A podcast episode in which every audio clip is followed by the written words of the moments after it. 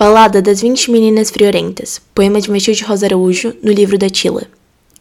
Vinte meninas, não mais, eu vi ali no beiral. Tinham cabecinha preta e branquinho o avental. Vinte meninas, não mais, eu via naquele muro. Tinham cabecinha preta, vestidinhas do escuro. As minhas vinte meninas, capinhas dendo adeus, chegaram na primavera e acenaram lá dos céus. As minhas vinte meninas dormiam quentes no ninho, feito de amor e de terra, feito de lama e carinho. As minhas vinte meninas, para almoço e jantar, tinham coisas pequeninas que apanhavam pelo ar. Já passou a primavera, suas horas pequeninas, e houve milagre nos ninhos, pois foram as mães, as meninas. Eram ovos redondinhos que apetecia beijar, ovos que continham vidas e asinhas para voar. Já não são vinte meninas que a luz do sol acalenta, são muitas mais, muitas mais. Não são vinte, são oitenta. Depois, oitenta meninas eu vi ali do beiral. Tinham cabecinha preta e branquinho um avental.